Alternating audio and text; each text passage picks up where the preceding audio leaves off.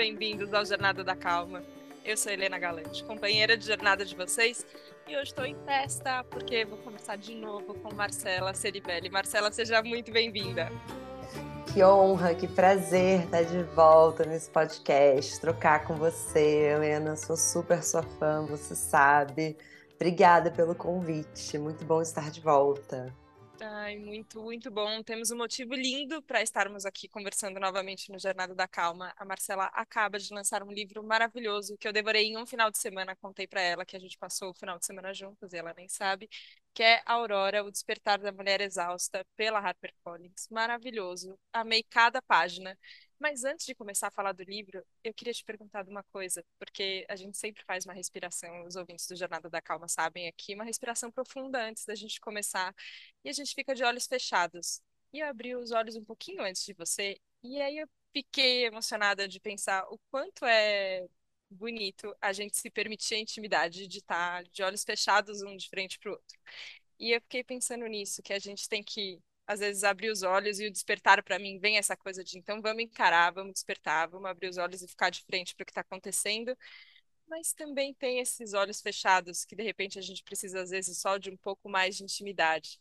É, e a gente estava conversando um pouquinho antes justamente sobre esse, esse jogo, né, de estar tá tão perto é, e tão íntimo e às vezes também é, falar um pera, calma, é, você se sente mais de olhos abertos, mais de olhos fechados numa sala com muitos leitores? Como tem sido, Marcela? Eu me sinto. Eu tenho tido dificuldade de descrever como eu tenho me sentido. Essa é a verdade. É, as pessoas me perguntam: você está muito feliz? Eu falo: estou muito feliz. Mas eu acho que hoje já é um dia muito diferente da terça-feira passada, por exemplo, que foi antes do lançamento oficial. Essa semana é uma sensação muito diferente da semana passada, porque agora nasceu. E além do processo de escrita, que tomou muito de mim, tomou muito do meu tempo, tomou muito autoconhecimento, morou-se também na minha cabeça uma expectativa e como uma pessoa ansiosa e paranoica também morou dentro de mim. E se der tudo errado? E se for um desastre? E se as pessoas odiarem esse livro? E se for horrível? E se, e se, e se? Só que agora é. E agora que é, é infinitamente menos assustador do que o e se. Então, parece que saíram 5 quilos das minhas coisas. Helena, porque agora, se alguém não gostar, é o que é. é então, eu estou me sentindo leve, mas uma leveza que eu acho que eu subestimei o quanto emocionalmente também me tomou esse livro nos últimos nove meses, que foi o processo total dele. Então, eu me sinto é, acolhida, em especial, porque algumas pessoas já, li, já leram e às vezes parece até que eu tenho que piscar, porque eu imaginei o pior, mas eu acho que dentro desses cenários que eu imaginei, eu não, não passou pela minha cabeça, e se o melhor acontecer? E se as pessoas amarem? e se eu receber mensagens que as pessoas já estão chorando em algumas páginas, um livro que eu não escrevi para ninguém chorar, mas eu tenho recebido esse retorno, então assim, é, é isso, é muita emoção, mas tem uma leveza no processo que eu estou vivendo que uh, foi. Então nasceu. Nasceu, nasceu lindamente. Eu sou da, da- do time das emocionadas com, com as páginas, porque é, é muito doido essa questão de identificação, né? E às vezes você fala no livro sobre essas vozes que a gente tem, e são esses ICs infinitos que a gente fica convivendo, é, só que a nossa cabeça é tão solitária às vezes que a gente tem a ideia de que só a gente está passando por esses ICs, né? Que só eu tenho medo de fazer alguma coisa, porque e se der muito errado, e se as pessoas não gostarem? É, e aí, a hora que a gente vê alguém que a gente admira passando pela mesma situação que a gente está passando, ou talvez com vozes muito parecidas ali, é, tagarelando na, na nossa cabeça, você fala, tá, então talvez, só talvez, eu não seja a única, talvez outras pessoas passem por isso, talvez tenha uma comunidade aqui que está experimentando as coisas da mesma forma. Só que é um exercício de exposição mesmo, né? Porque, e até em alguns momentos no livro você escreve assim, agora eu vou respirar fundo que eu vou contar isso aqui no livro. Nem acredito que eu vou contar, mas eu vou contar. É, é um, como você falou, é um processo de autoconhecimento no fim, né? Topar abrir tantas portas. É, e foi uma coisa que eu fiz muito propositalmente, porque a escrita do livro faz parte da história do livro. Então, em alguns momentos, eu pego emprestado com toda a minha humildade um método da Annie Ernaux no O Acontecimento, de falar sobre, olha, agora eu vou tomar a coragem de falar sobre isso. Olha, aqui eu travei, aqui eu precisei de ajuda. E isso foi importante para mim, porque esse livro é um exercício de vulnerabilidade gigantesco, porque, claro, o pano de fundo da criação foram os mais de 150 episódios do Bom Dia Óbvios, que é o meu podcast, mas no Bom Dia Óbvios eu tô como essa curiosa, eu tô fazendo perguntas. Só que no livro eu me coloco ali. Então, enquanto eu estava falando sobre, fazendo um episódio sobre síndrome da impostora, eu estava me sentindo uma impostora. Então eu me coloco de uma maneira nesse livro que chegou uma hora que eu precisei trabalhar dentro de mim. Eu só posso dar o que eu tenho. Eu estou dando o que eu tenho, eu não tenho muitas respostas. E, e eu acho que dá para perceber pela sua leitura que você entendeu isso. Estou me colocando assim: olha, eu não tenho respostas. Mas se você também se sente assim, puta, tamo junto se eu posso te dar acolhimento, é o que eu tenho. Tanto que em um dado momento eu mandei uma mensagem para Raquel, da HarperCollins, eu falei. Raquel, eu estou um pouco preocupada porque vocês colocaram o livro em autoajuda. Eu não acho que ele ajude ninguém. E se, e se atrapalhar, o que, que a gente vai fazer? Exato, é muita autoajuda. Assim.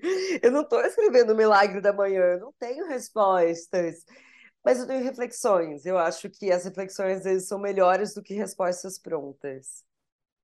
Agora você falou isso da vulnerabilidade e eu acho que a gente tem tem muito esse exercício, né? De, de se deixar vulnerável, de se deixar ver numa sociedade em que a gente tem a performance tão forte, né? E você traz isso no livro também. O quanto a gente tem que ser performática e maravilhosa e mil coisas ao mesmo tempo, a gente trazer a vulnerabilidade é um acalento, assim, você fala, não, peraí, somos todos humanos, todo mundo erra, todo mundo está passando pelas mesmas coisas, é, é muito tranquilizador para mim. Mas eu fiquei com vontade de te perguntar de uma coisa, porque você fala também da ambição.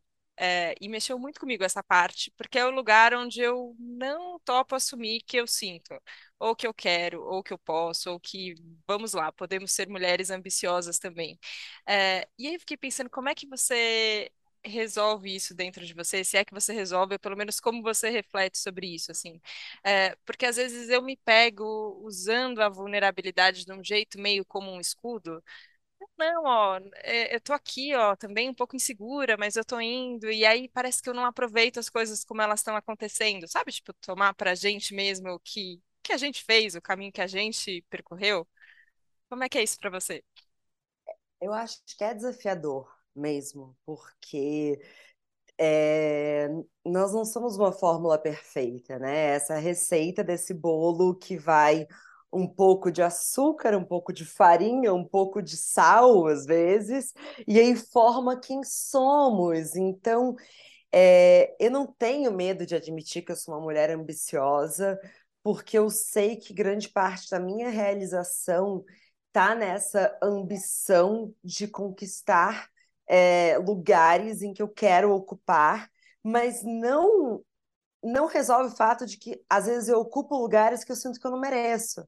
Então, por exemplo, eu comecei o nosso papo falando, nossa, eh, nos bastidores, né, na sala de espera do Zoom, de que eu não tava, não, não tinha percebido que iam ter feedbacks, né, retornos nos sites.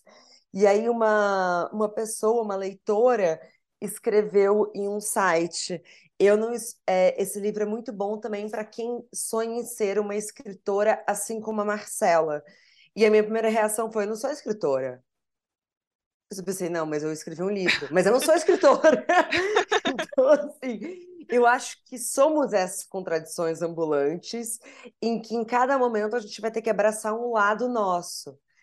eu gosto de ser uma mulher ambiciosa e eu adoro estimular a ambição dentro das mulheres ao meu redor. Eu adoro que elas abracem os elogios e se coloquem em lugares de que não, isso eu sei fazer. É... Porque dá muito trabalho também ser insegura. É um puta de um job essa insegurança. Então, depois que eu comecei a trabalhar o fato de que não, eu sei apresentar o podcast, foi muito tranquilizante, porque assim, eu entro ali, eu vou fazer o que eu sei fazer. Eu vou fazer o melhor que eu posso fazer, sabe? Porque senão, enquanto você. Eu, metade da, da travada, por exemplo, que as pessoas dão quando elas falam em público, é porque elas pensam sobre o que elas estão fazendo. E eu aprendi que para falar em público, você precisa apenas fazer e não pensar. Que é, que nada mais é do que você fala tão maravilhosamente bem do exercício de presença. Você precisa apenas estar ali. Você precisa apenas falar o que você sabe, não falar e pensar se você está pensando bem, se a pessoa da primeira fileira está gostando do que você está fazendo. você entende? Sim. É um pouco do exercício de presença que a gente precisa levar para tudo que a gente faz e que a gente tem muita dificuldade. Eu continuo falando plural porque eu também sofro dessa dificuldade em vários momentos. E eu mal respondi a sua pergunta. Não, Respondi. mas você respondeu, respondeu, porque eu acho que, é, e eu tenho, às vezes eu sinto isso, assim que eu faço a pergunta aqui no Jornada da Calma, que às vezes eu quero resolver as coisas. É como se eu falasse para você, Marcela, me ajuda, eu não quero mais sentir insegurança. E, e, e aí parece que você tem que voltar três casas e falar sim, você vai sentir insegurança. É isso mesmo. Mas você pode seguir e você pode sim é, saber que você sabe fazer coisas e que você pode, mesmo que você não saiba, se você está fazendo, então você está fazendo. É isso. E é a gente está sempre dando o melhor que a gente tem. É, dando tudo de si, sabe aquela coisa bem, ó, oh, eu tô dando tudo de si. A gente nem fala tô dando tudo de mim, é meio isso. Porque no final é isso, a gente é, fazer as pazes, talvez, com o que a gente é, e que é um pouco essa é, mistura meio, meio complexa, meio incompleta, mas ao mesmo tempo tão perfeita, né? A gente já é o que a gente é, e eu acho isso lindo que as pessoas é, tenham coragem, e você fala bastante da coragem também, de ser quem elas são, no fim, né? É muito inspirador você ver alguém falando, eu sou assim. É, ou eu estou assim agora e eu estou aqui por inteiro, estou disposta à mudança, que foi muito que a gente conversou também na, na primeira vez que você veio aqui no Jornada da Calma, que foi outra era, nem coronavírus tinha ainda quando a gente gravou. Você fala, meu Deus do céu, que tempo era esse? É, mas, mas, é bonito, você... né, Helena? Nossa, Porque a gente é falou sobre é, aceitar a impermanência das coisas e sobre a rigidez, e aí veio e mudou tudo tudo, tudo, tudo. Aquele episódio é muito especial, é muito bom. Eu, é, foi um dos poucos episódios que eu ouvi de novo depois. Porque uhum. é isso, assim, acho que quando a gente fala sobre a importância de ser menos rígido e aceitar que as coisas vão mudar, é, nossa, como, como a gente teve que pegar esse aprendizado e botar em prática nos últimos anos. Sim. Sim, foi muito. Acho que um pouco premonitório, talvez. Ali também a gente nem sabia qual era o tamanho da impermanência que virava a esquina, assim, mas tinha, tinha muito. É, só que ao mesmo tempo que tem, é, talvez o nosso nível de cansaço também é, atingiu patamares que a gente não sabia que seriam possíveis. E eu queria te é. perguntar sobre, sobre a exaustão, que em alguns momentos do livro você compartilha também, de, de momentos muito próximos de um burnout, ou de fato absolutamente esgotada, ou depois reenergizada, e como vai indo esse balanço também. É, como como está hoje a sua a sua exaustão, seu cansaço e seu sua qualidade de descanso também? Eu estou completamente exausta. Eu estou completamente exausta. O que é irônico, né? Porque talvez as pessoas esperem que desse livro eu tenha achado uma cura e eu começo o capítulo falando isso. Olha, eu não tenho resposta ainda. E eu continuo não tendo. Mas o que eu queria responder nesse livro é que grande parte das pessoas que são próximas a mim falam: Eu não sei como você dá conta de tudo. Eu não sei como você dá conta de tudo. E a minha resposta é: Eu não dou. E é verdade, eu não dou conta. Hoje, em especial, eu tô muito cansada.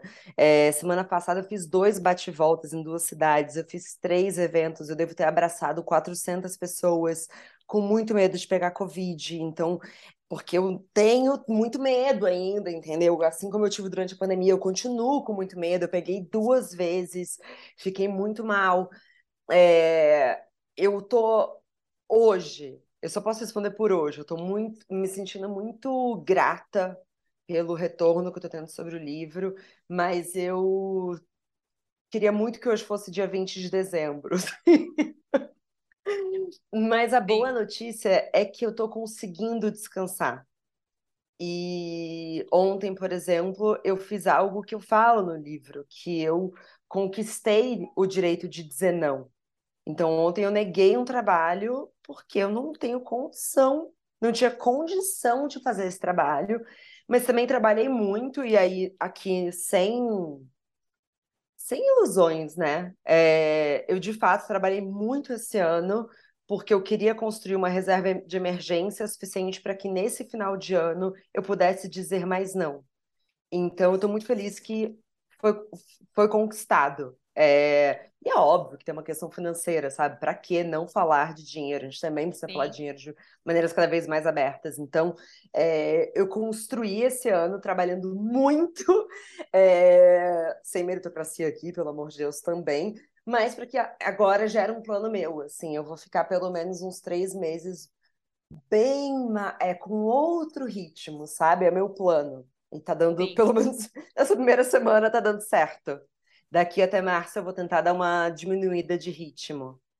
Até para aproveitar. Senão eu não vou conseguir aproveitar, sabe? Preciso aproveitar esse livro, preciso viver isso.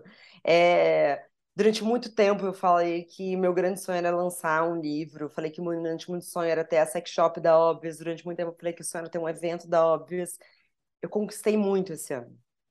E eu não quero correr para o próximo sonho. Eu preciso viver o sonho de agora. Eu preciso é, comemorar essas conquistas e realizar essas conquistas dentro de mim, sabe? Então é o plano daqui até março. A gente pode gravar de novo em março para ver como é que eu vou a estar. gente vê como é que. Como é que eu vou estar após descanso, sabe? sim. Mas sabe que até isso, é, eu acho que também entra como uma resposta para aquela questão da ambição e da vulnerabilidade, porque parece que parece que a gente sempre tem que se comprometer com o próximo sonho, né? É. É, o sonho de agora que, que, que aconteceu parece que já não satisfaz mais.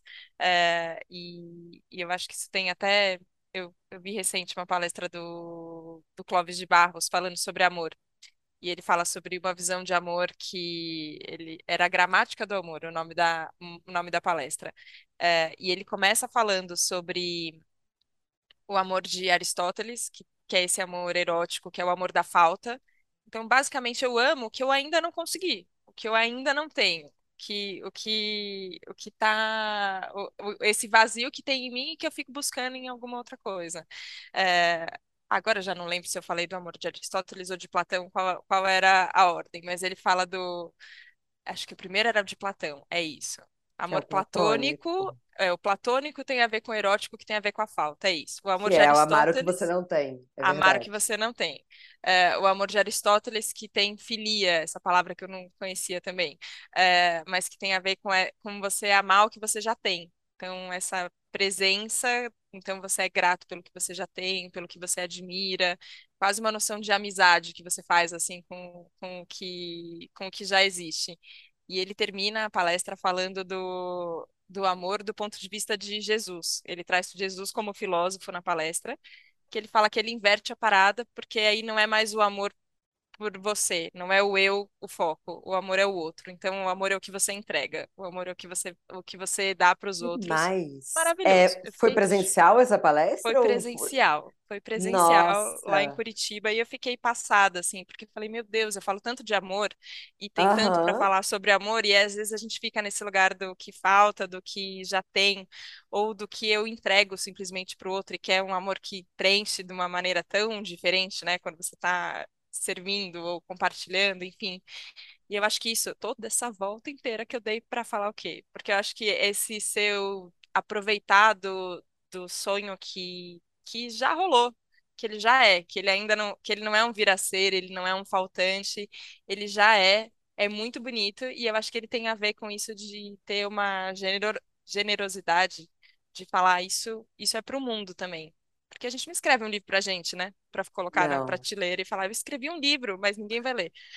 Tipo, não, é pros outros. E isso é bonito porque tem um amor entregue ali pros outros. E aí eu acho que é, talvez a gente só tenha que ajustar realmente os ponteiros, né? E falar, tudo bem, se eu ficar quatro meses sem produzir nenhum grande, grande outro marco da minha carreira e, e ficar com o Mas que você está sabe que botar o livro no mundo é também um luto, porque é. um luto muito grande. Porque durante nove meses da minha vida, esse, eu vivi a Aurora, eu respirei a Aurora, tudo era Aurora. Claro, não tinha nome, Aurora, o, o título veio muito depois, mas era o livro, o livro, isso vai para o livro, é pelo livro, e era toda a minha atenção era para isso, tudo que eu li era para isso, tudo que eu respirava era para isso, assim. Claro, eu ainda tinha três empresas para cuidar, mas assim foi foi muito profundo esse mergulho. E na hora que eu entreguei o livro, fez muita falta. Talvez tenha sido meu amor platônico. Fez muita falta. Eu queria mexer, eu queria. Ficou um vazio, Helena, mas ficou um vazio que eu fiquei muito triste depois que eu entreguei o livro. Acho que agora eu tô começando a me voltar, assim. É, Porque eu falei, ficou. Eu perdi um pouco de propósito. E eu tive que revisitar o que que eu abri mão para mergulhar nesse livro. E eu tô reencontrando outras coisas. Então, minha relação com o exercício físico, que de fato deixei de lado. Tô voltando a fazer yoga, mas deixou um vazio. Foi um pouco triste. Agora não, agora eu já tô bem. Mas é engraçado, acho que poucas pessoas falam sobre isso. Talvez uma tristeza do, do pintor quando vê o quadro na galeria, sabe? É, tem uma coisa, que triste, que saudade quando era só meu. Faz sentido? Sim, faz todo sentido. É, eu acho que é um pouco o que a gente sente com o destino, né? Assim, o caminho percorrido, ele, ele é o caminho, ele vai te preenchendo, porque você tá no caminho, né? Mas aí você chegou, não tem mais caminho, tá lá. E é, e é o que é, É, e acabou de certa forma, né? Só que eu queria te ouvir falar um pouquinho mais sobre o nome Aurora, porque eu achei linda a imagem e junto com Bom Dia Óbvias tem toda, to, toda essa ideia de manhã e de renascer e de recomeço, mas também tem uma melancolia na, na simbologia. Como você chegou?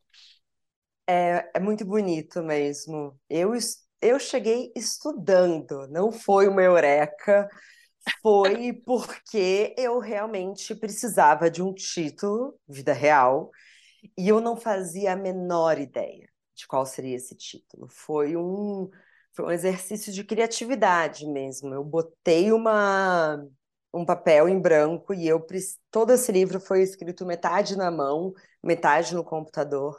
Eu tenho uma coisa em- que vocês não estão me vendo, né? Mas quando ela estava falando Clóvis de Barros, eu já peguei uma caneta, anotei aqui amor, Aristóteles, porque eu tenho isso, assim, eu tenho uma coisa muito manual com a escrita. Então, basicamente, assim, eu escrevi bom dia num papel e eu comecei a, tipo, colocar amanhecer, é, comecei a falar várias, vários sinônimos e a coisa do despertar já estava em mim há muito tempo, é, por várias outras coisas, assim. E eu comecei a pesquisar, assim, o que, que são as manhãs, é, que, que eram as manhãs para os gregos, que que era, qual é o significado de manhã como um todo. E aí veio para mim, pá, aurora. E assim, não deu 30 segundos, assim, eu escrevi no papel, que nem foi com o nome da Óbvias, assim. Escrevi Aurora e, e aí foi, assim. Aí quando eu li o significado, porque quando eu li a palavra Aurora, já me veio um, uma. Aí eu acho que é quase uma intuição, assim, para nossa, bonito, Aurora é bonito, é um nome feminino. E aí, quando eu fui ler o significado, quando eu vi que tinha tristeza presente, eu falei, ah, não, aí é muito bom, porque.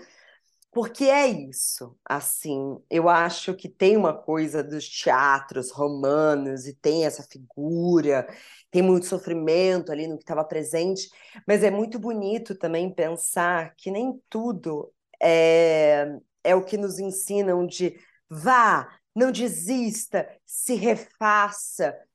Tem muito luto no se refazer, no se reinventar. Toda vez que você chega para curar um trauma, você vive um novo trauma. Porque reconhecer o trauma é, tem a dor, você tem que se perdoar pelos seus erros, você tem que per se perdoar pelo erro dos outros muitas vezes. Então, nossa, foi uma explosão na minha cabeça quando eu entendi é, que se encaixava perfeitamente. Então, eu tinha a palavra, né? Eu tinha o despertar pronto. Mas aí começou uma discussão com a Diana, que é muito a sua amiga também. Por favor, um beijo, Diana, que você vai ouvir esse episódio. Diana. Obrigada por fazer parte da nossa vida. E eu tinha a questão do despertar, do despertar, e eu já sabia que o primeiro capítulo ia se chamar Exausta. É, e aí a Diana lindamente juntou.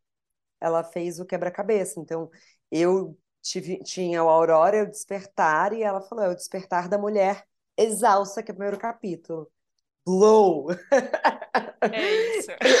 É, um trabalho lindo, a quatro mãos, assim, eu acho, eu fiquei muito feliz com o resultado, eu acho que explica muito o livro, assim, porque esse despertar é sobre coisas que não tem muita volta, né? Eu acho que é sobre você, o quanto que a gente vive no automático e tem coisas que quando a gente desperta, quando a gente se questiona, não tem retorno, entendeu? É, então, então foi isso. E nasce a Aurora. Nossa, amei, amei. É, o... Engraçado quando você vê, às vezes, as coisas prontas e tem uma intuição que, que tem mais ali, sabe? Tem um pano de fundo grande. E eu gosto de livros quando a gente consegue é, sentir, e eu acho que é bem na sensação mesmo, que tem isso por trás, mas te ouvir falar é muito legal.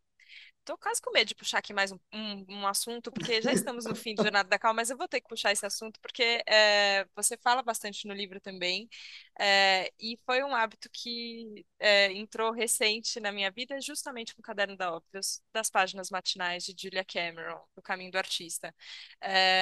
E eu acho que isso da gente recorrer à escrita, de ter essa caneta do lado e, e usar o papel e usar essa folha em branco que enfim, eu acho uma simbologia tão grande do que do que, do que, do que é acordar para um novo dia e beleza, tem alguma coisa aqui que vai acontecer nesse espaço-tempo e o que, que a gente vai fazer com isso. Tão bonito, mas eu relutei tanto para começar essa jornada. Eu acho que talvez porque eu soubesse que, que ia ser muito, muito transformador. É, e, e não sei, é uma, é uma coisa que eu continuo fazendo desde então. Ainda estou no finalzinho do livro do Caminho do Artista, mas acordo e escrevo as páginas matinais ali todos os dias e tenho escrito mais também uh, para para poder, acho que talvez desafogar um pouco do que do que fica tão represado na gente mas tem esse acesso à criatividade, essa força espiritual que ela, que ela coloca de uma maneira tão bonita no livro. É, queria te perguntar sobre a sua relação com ela, como, com, tanto com a prática, com esse hábito, quanto ele faz ainda ou não faz, ou fez parte num período da sua vida, e com ela também, como é ela a Júlia e ela a criatividade. Nossa, é, é um hábito, eu continuo, até porque se eu fico, por exemplo, uma semana sem fazer, eu não caigo em mim. Eu acho que é um pouco daquele, daquela tipo de coisa que você não sabe o efeito, até você acha que, tá, que virou rotina, mas aí quando você para de fazer, você fala, nossa, fez muita falta. Tipo, exercício físico, assim, faz muita falta. É, e, essa coisa que ela fala, ela fala muito de Deus no livro, né? E aí, como eu indico muito, as pessoas falam, mas você é muito religiosa? Eu falo, não, eu, eu, eu entendi Deus ali como o que eu quiser acreditar, sabe? Mas tem sincronicidades ali muito loucas que acontecem que eu acho que não é porque você está fazendo as páginas matinais, é porque você está prestando atenção. E às vezes a gente fica pensando coisas que a gente não está prestando atenção no que está na nossa cabeça. Então, às vezes está pensando coisas muito agressivas. Quando você lê o que você está colocando ali de agressão, eu já perdoei pessoas só de colocar na página matinal. Escrevi absurdos. Helena, absurdos.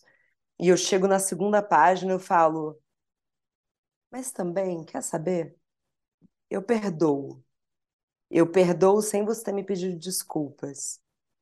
E, e isso aconteceu, assim, com uma pessoa que eu perdoei na página, sem ela me pedir desculpa. Deu três dias, eu recebi uma mensagem dessa pessoa me pedindo perdão.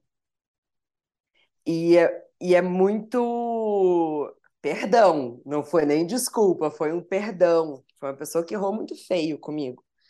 E, e é muito louco, assim, porque não é que foi Deus que fez, eu não acredito isso, mas eu acho que ela te coloca num lugar de presença que você está vivendo a sua vida com a mão no volante. É assim que eu me sinto quando eu tô com, com as páginas matinais em dia. Quando eu deixo a vida me levar, é como se eu deixasse esse carro descontrolado.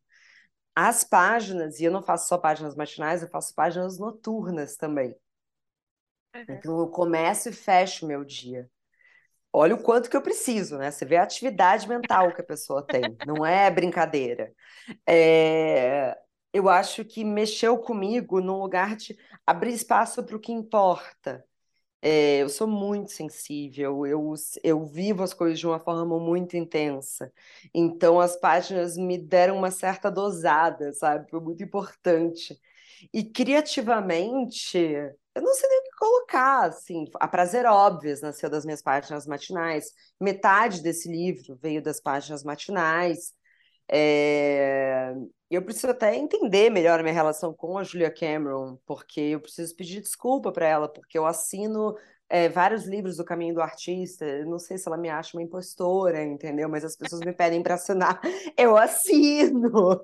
É, mas foi uma jornada muito bonita, apesar do meu companheiro dizer que eu sou a única pessoa que acabou o livro. Agora eu tenho Helena para dizer que também você também está acabando o livro, não sou só eu. E eu recomendo muito para todas as pessoas que sentem que às vezes elas não cabem nelas mesmas. Me ajudou demais. Nossa, que bom. É, e eu te ouvia falar também sobre o livro, né? Você era uma das minhas influenciadoras de O Caminho do Artista. É, só que eu acho que realmente a hora que você é, vive essa a experiência de, de se colocar nesse é, nesse volante, né? Eu acho que é bem é bem essa imagem que você que você trouxe, que, que, de novo eu acho que tem a ver com o estado de presença, que é você intencionalmente viver, porque você já vai viver as coisas, né? De qualquer forma, a vida vai acontecer, então intencionalmente você se colocar na, nas posições uh, é melhor que seja assim, uh, e eu acho que tem uma, sei, eu sinto uma, a gente mergulhando nessas sincronicidades, é como se a gente entrasse num emaranhado que de repente tudo faz sentido e tudo acontece no momento certo, como, tinha como tinha que ser e sem nenhuma romantização do que acontece. É só é só porque acontece. E isso é muito bonito. Absolutamente. Às vezes é escrever assim, eu tô muito triste. E até o que a gente falou sobre insegurança, ambição, eu comecei a. Quando você dá nome aos sentimentos, fala, não, eu tô com muito medo dessa entrevista hoje. E aí você parece que não é suficiente você escrever numa página que você está com medo de uma, de uma entrevista. Falando, eu tô com medo porque é tal pessoa. Por que, que tal pessoa me dá medo? Porque eu me sinto menos inteligente do que ela. Boa! assim. É o óbvio. É o óbvio que a gente se evita evita entrar em contato com ele. A hora que você escreve, você fala, eita, tá isso. E às vezes você fala, não faz tanto sentido, né? Peraí, deixa Exato, eu... então eu vou lidar com um, isso. Um então... lapso de lucidez aqui. Então eu sou menos inteligente do que ela. Tá bom. Tá bom, eu sou. Deixa eu aprender então com ela. Sabe, é muito, é muito maravilhoso. É muito maravilhoso. É, e eu acho bonito que seja a primeira coisa que você faz no dia, assim, que não seja pegar o celular. Tenho estudado muito isso, sabia, Helena, sobre a questão da é. dopamina na manhã. E assim, pegar o celular nas primeiras horas do dia aumenta assim 100% a chance de você passar o resto do seu dia no celular. Não me, não me peça para explicar o porquê, mas eu vi e é. E então, é. acho que esse é o melhor dos hábitos. E acho que é, tem sempre essa essa pergunta, né, no, no Bom Dia, o que, que a gente pode fazer para ser mais feliz, né, é, hoje. E às vezes é isso, assim, ó, que seja a primeira decisão da manhã é, fazer algo bom é, e não algo que vai, nossa, tem um preço caríssimo para a gente pagar depois o resto do dia de ter já entrado no celular, entrado nessa roda que não para do, do, da informação e do conteúdo que chega pela tela, que seja isso, né? Que seja é, que seja essa decisão, esse volante que a gente pegue de manhã e fale, não, peraí, meu dia vai por aqui. Absolutamente.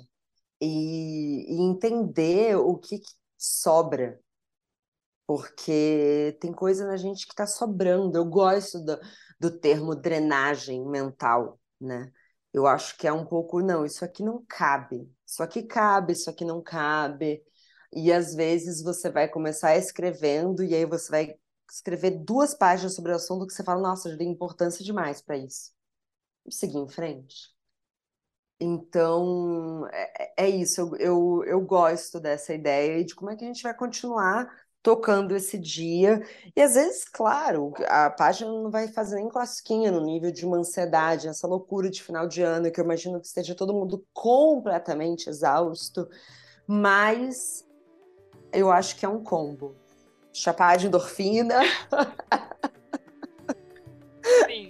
Sabe, vamos então, é, não é romantizando, vamos falar então sobre química, entendeu? É você realizar algo de manhã, e aí você vai é, soltar dopamina no seu cérebro, então seu cérebro já vai entender que você é capaz de fazer algo, solta endorfina, entendeu? E ainda come algo gostoso, assim, ainda, e se puder brincar com um cachorro ou um pet que seja, ainda soltar uma oxitocina, oh, tá muito bom, sabe? Sucesso. É, é química, não, não é Biologia pura. Juro. Biologia é. pura, exato, sabe? Sim. Nós somos uns, um, uma, um emaranhado de água que precisa de amor, sabe?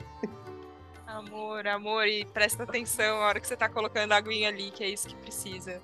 Exato. Marcela, eu é, me identifico com você, tanto na, na exaustão, talvez, de agora, e falar, meu Deus do céu, upa, que cansaço, é, nessa vontade de. É, ajustar essa biologia dessa plantinha delicada que nós somos, que precisa de tanto carinho e nutrição para crescer e tem tantos pensamentos que precisam ser drenados.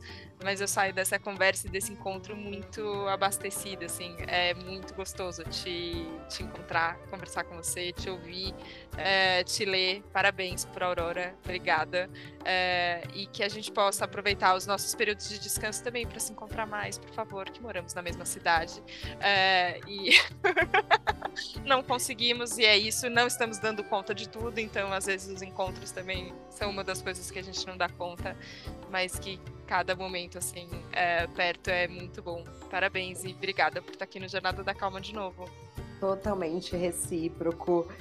Eu acho que a gente precisa priorizar esse encontro. A gente precisa tratar como uma prioridade para que ele aconteça mas sim, obrigada, Leandro. Também é um prazer encontrar com você. Já deixo publicamente um convite para você também voltar no Bom Dia Óbvias. Acho que seria lindo mais um encontro juntas. E obrigada, obrigada pela sua leitura, obrigada pela generosidade, carinho e troca. Obrigada, obrigada a você que nos acompanhou então nesse grande despertar. A gente usa o podcast também um pouco como drenagem. Vai, vai tudo. A gente vai sem filtro aqui, mas vai junto com vocês e isso é muito bonito. Obrigada pela confiança, obrigada pela abertura, obrigada pelo amor que vocês escutam a gente. E a gente se vê na próxima segunda, na próxima Jornada da Calma. Um beijo, tchau, tchau.